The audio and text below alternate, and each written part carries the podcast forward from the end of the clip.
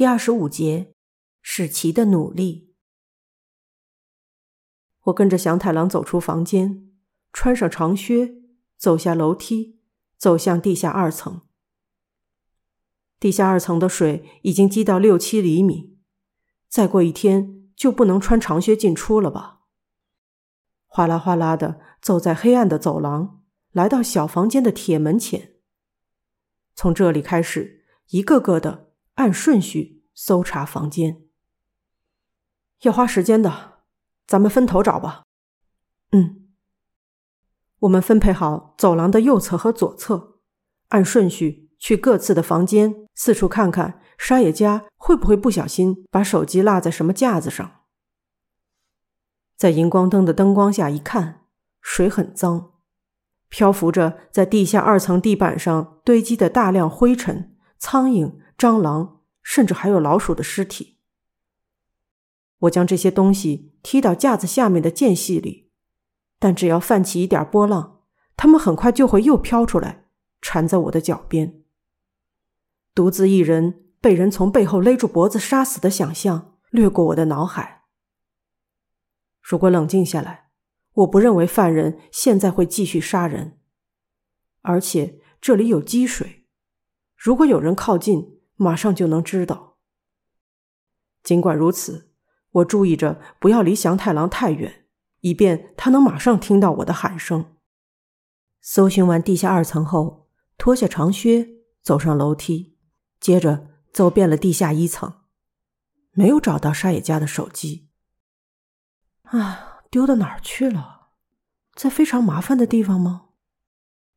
我们没有足够的时间看一遍架子的角落和所有收纳箱的里面，而且难以认为沙野家会把手机落在那种地方。但是昨晚沙野家也在地下建筑搜寻了相当长的时间，也许丢在了一个不容易找到的地方，又或者手机被犯人先发现并处理掉了。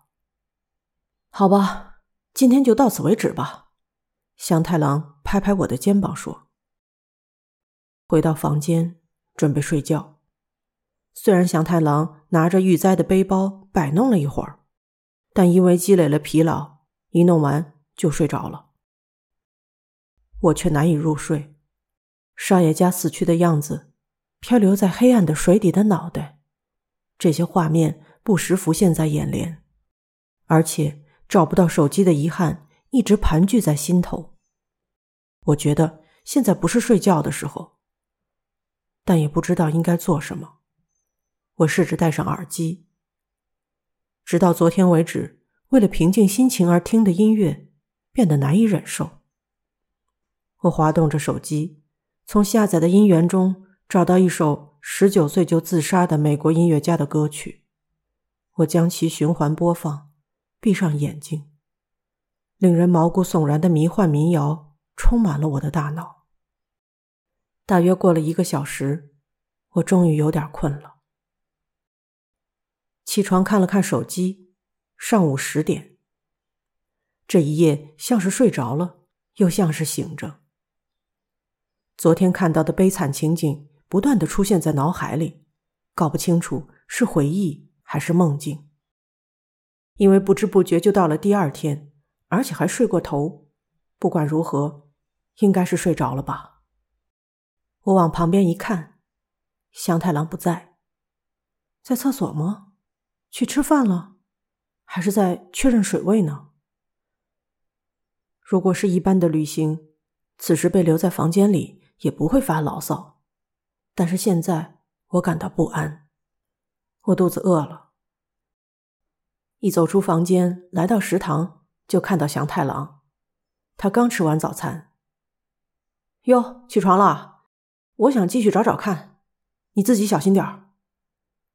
祥太郎和我擦身而过，走出了食堂。我一个人和昨天一样吃了水煮鱼罐头。虽然地下建筑没有昼夜之分，但手机的时钟显示现在是上午，让人有一种安心感。比起在半夜。现在只有一个人也不怕。吃完饭，我走到走廊，应该帮祥太郎寻找手机吗？我在地下一层徘徊了一会儿，没有遇见任何人，但是各个房间都有人的动静，看起来大家都起床了。突然，我注意到地下二层传来声响和说话声，虽然不知道内容，但像是在工地现场听到的各种简短交谈，好像是要开始做什么工作。过了一会儿。我才想起，声音的主人是史奇家三人。他们在做什么呢？我有预感会发生意外。一想起他们的样子，就觉得他们会乱来也不足为奇。去看看情况吧。我走向楼梯，沿着走廊往前走，就看到楼梯前有个人影，和我一样，正准备下到地下二层。咦，麻衣？啊！吓我一跳，是钟一君啊！下面好像在干什么？我在想是怎么回事。对啊，是史奇先生他们吧？我和麻衣互相重叠似的，一起走下狭窄的楼梯。地下二层的水位比我想象的要高。穿上长靴，站在走廊上试了一下，但是一走起来，水就起了波浪，进入到长靴里。我们只好光着脚。把裤脚卷到膝盖，让双脚浸在冰冷的水里。史奇一家的声音是从卷扬机的小房间传来的。走廊一片漆黑，我举起手机的灯光，麻衣靠近拿着灯光的我，两人慢慢的走向走廊里面，最后在小小的铁门前看到了史奇家三人。三个人在铁门的里面插着像晒衣杆的东西。大家看起来大汗淋漓。红子注意到我们，问道：“有什么事吗？”“没什么，只是听到一点声音，想来看看怎么回事。”听到我这么回答，红子只是哦了一声，没有理会我们。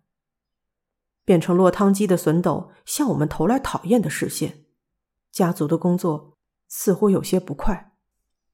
史奇一家没有解释。但他们想做的事一目了然。他们把长杆当做列车轮子的连接杆，尝试不进入小房间来转动卷扬机。喂，笋斗，再往里面塞一点试试。正在做。笋斗不服似的回答。那换个角度看看。妈妈也过来这边。抱着棍子的三个人向右移动了一步，然后用力转动。绑在棍子前端的卷扬机的摇柄，突然，他们失去平衡，一屁股摔在地上，引起波浪。他们手里的棍子弯曲到惨不忍睹，仔细一看，是用三根铝管用铁丝捆起来，弄成和晒衣杆差不多的长度。因为铁丝松开了，旅馆也分散了。显然，这个办法行不通。棍子弯曲了，就无法传递力量。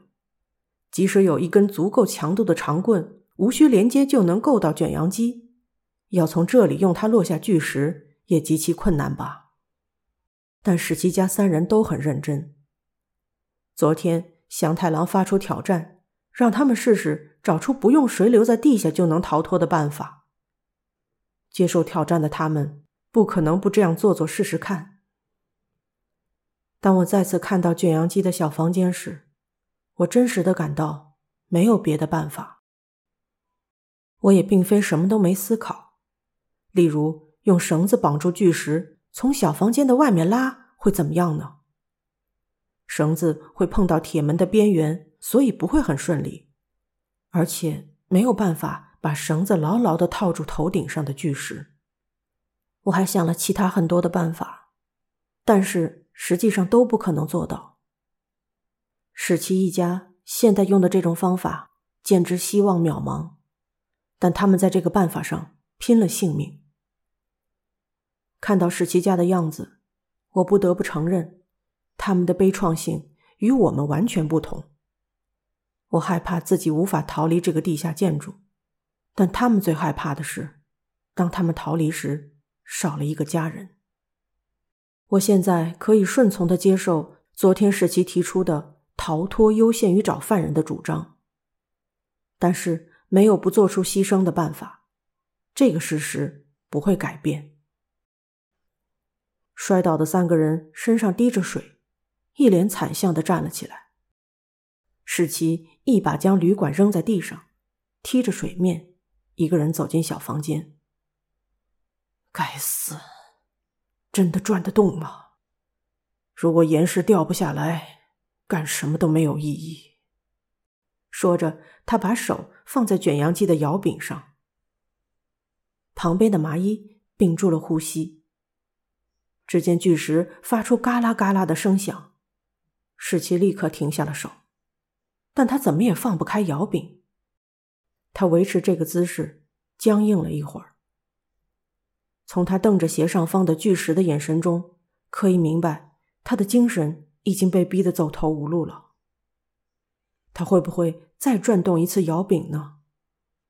一有这种想法，我的心中就产生了邪恶的期待。难道史奇真的想这样落下巨石？